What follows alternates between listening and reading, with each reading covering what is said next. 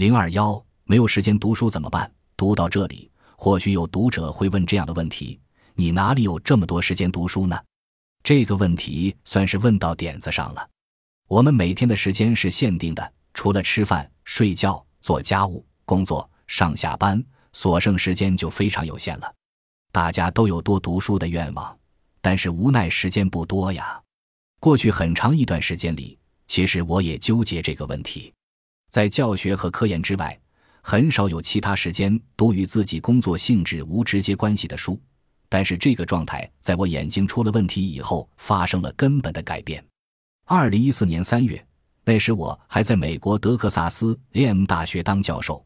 我在上海出差的时候，右眼突然发生视网膜脱落，这是长期使用眼睛，但是不懂得保护眼睛的恶果。在中国和美国前后做过两次手术，虽然视网膜修复了，但是右眼几乎丧失了阅读能力。其实从那个时候开始，阅读和写作基本上就靠左眼了。我成了独眼龙。至少从阅读这个角度来讲，在手术恢复期间，应该是尽量少用眼睛，但是那似乎又没有可能。一方面要给学生上课，另一方面要写作，可以说没有一件事情是没有眼睛可以办成的。因此，我面临着前所未有的挑战，真是屋漏又遭连夜雨。正在这个时候，又收到了斯坦福大学出版社审查一本书稿的邀请。虽然我可以以眼睛为借口谢绝，但是我还是进行过一番考虑。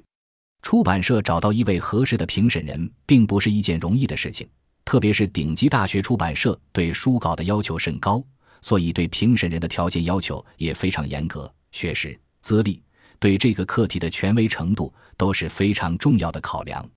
当然，过去在这个出版社出版过书的学者，经常成为首先考虑的对象。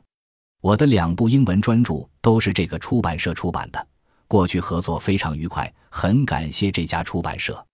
而且这样的顶级出版社的审稿请求，也是对一个学者学术和学识的认可。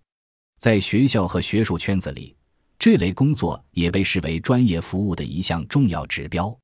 加上我对内部书稿涉及历史的了解，也超过其他任何一位学者，所以考虑再三。还是同意了审稿邀请。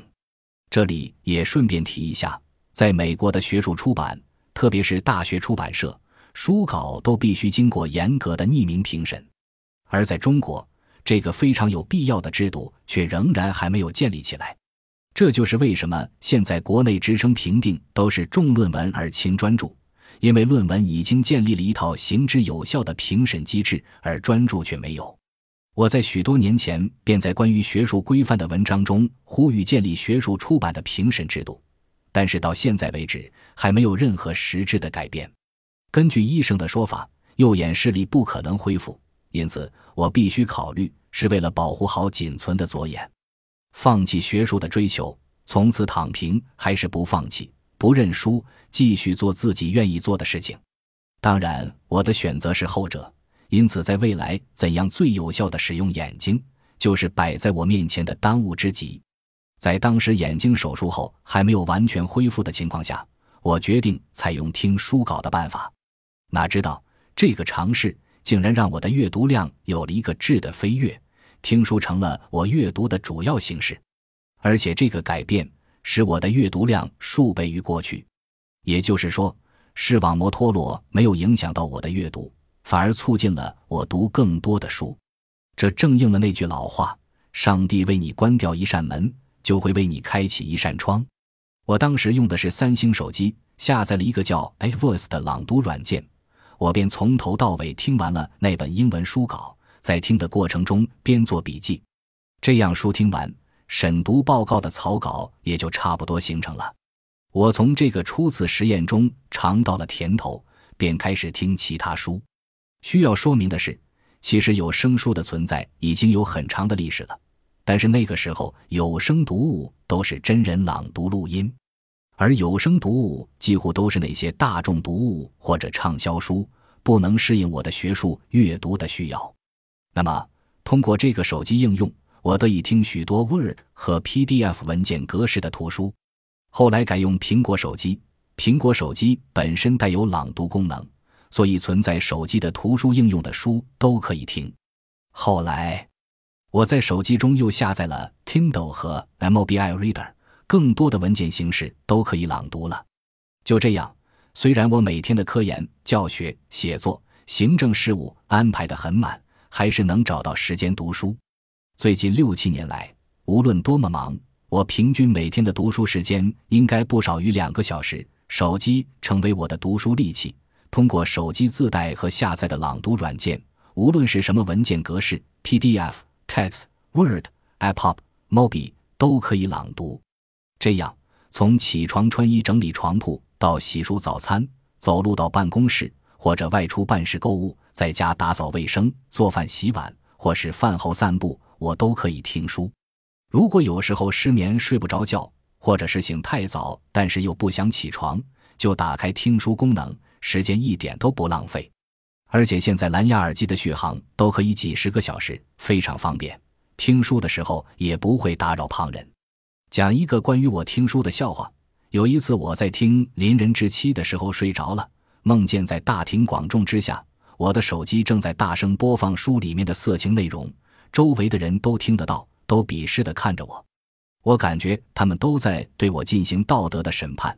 想这个人看起来像知识分子，又一把年纪了，居然听这些色情的东西，我感到非常难堪，手忙脚乱的想调小音量，关掉音量都不行，着急死了。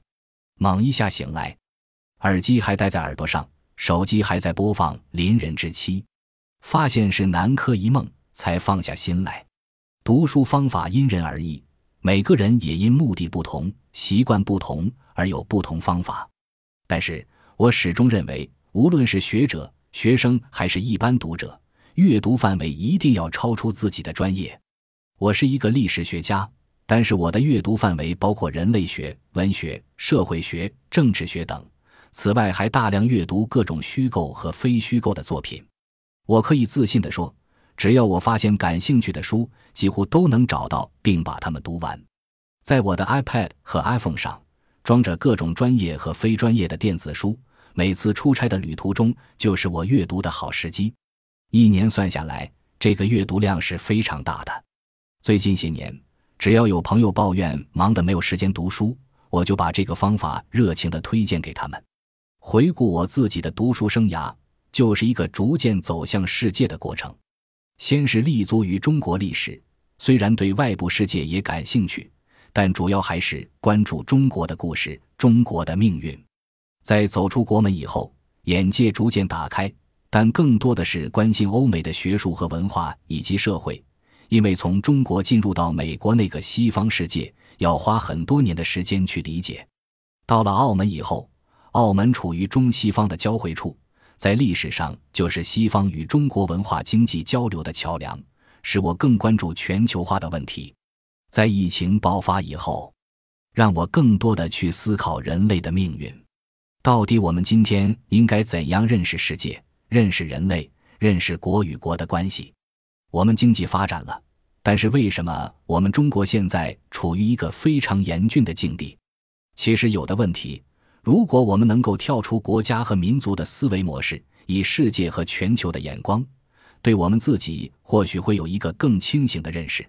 虽然世界在疫情的打击之下，国与国之间的纠纷加剧，但是我仍然相信各国互相依靠、互相帮助、互相交流，才是走出疫情的根本出路。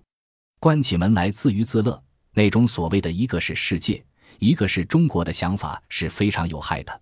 我们现在仍然需要拥抱世界，不仅仅是世界需要我们，我们也更需要世界。